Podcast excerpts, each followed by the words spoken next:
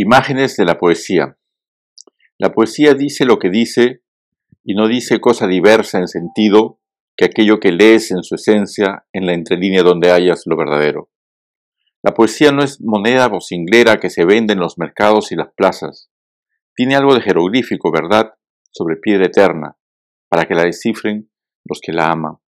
La poesía es sencilla como el agua, complicada en sus elementos como el aire invisible que se distingue a la distancia, es azul entonces, o nos lo parece, es el rojo crepúsculo y también alborada, es tierra feraz o marrón y calcinada, es la sonrisa de la madera que tú tocas en el agua, la poesía es la verdad de apuño, o esa misteriosa y a veces mentirosa que apenas se dice con palabras, es caverna oscurísima y la luz radiante de la mañana.